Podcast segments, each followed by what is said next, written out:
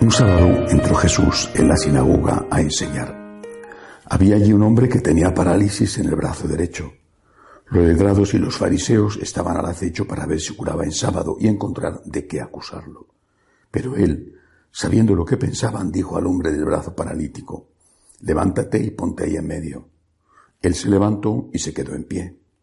Jesús les dijo, os voy a hacer una pregunta. ¿Qué está permitido en sábado? ¿Hacer el bien o el mal? ¿Salvar a uno o dejarlo morir? Y echando en torno una mirada a todos, le dijo al hombre, extiende el brazo.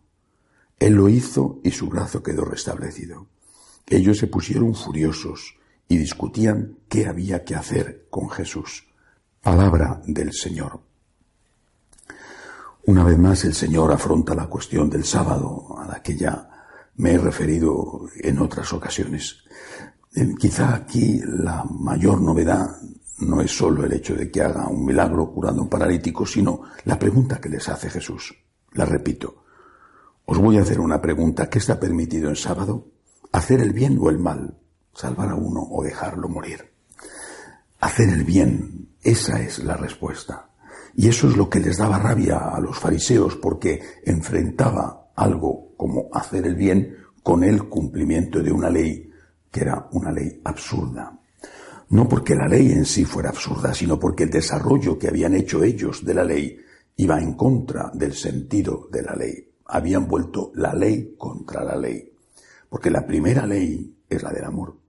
Y por lo tanto habían vuelto el desarrollo de esa ley contra el origen de esa ley, que era la del amor. Nosotros, ¿qué tenemos que hacer?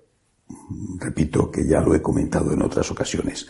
La ley cristiana es la del amor no la del amor entendida como sentimentalismo o como ausencia de toda moral, la del amor libre, como que suele decir, recordando el título de una vieja película española, porque le llaman amor cuando quieren decir sexo. Es decir, el amor, el amor que es la raíz y el origen de la ley, de toda ley, la ley cristiana desde luego, pero incluso de la ley humana y de la ley natural, el amor significa sacrificio, generosidad, pensar en el otro antes que uno mismo. El amor significa perdonar. El amor significa reconocer los propios pecados y pedir perdón. Eso está por encima de la ley. He puesto ya alguna vez este ejemplo. Vas a misa, es la última misa posible en la que puedes participar y te encuentras con un accidentado en el camino. ¿Qué tienes que hacer? Ir a misa para cumplir la ley o ayudar a esa persona que quizás sin tu ayuda pueda morir o pueda retrasarse la llegada de una ambulancia. ¿Qué tienes que hacer? Un católico no lo duda. La ley del amor le lleva a quedarse al lado del accidentado, al lado del enfermo. Y así en otras ocasiones.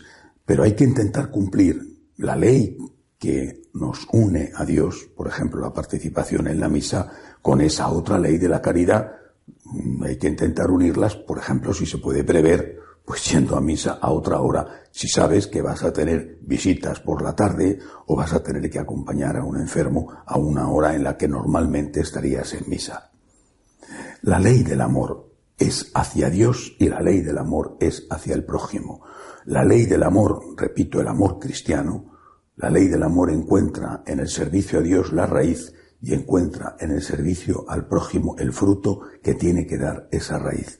Pidámosle al Señor para no utilizar la ley del amor como excusa para no cumplir con nuestras obligaciones y a la vez para no basarnos o justificarnos con el cumplimiento de algunas obligaciones para no hacer, llevar a la práctica la ley del amor, que es la más importante. Que así sea.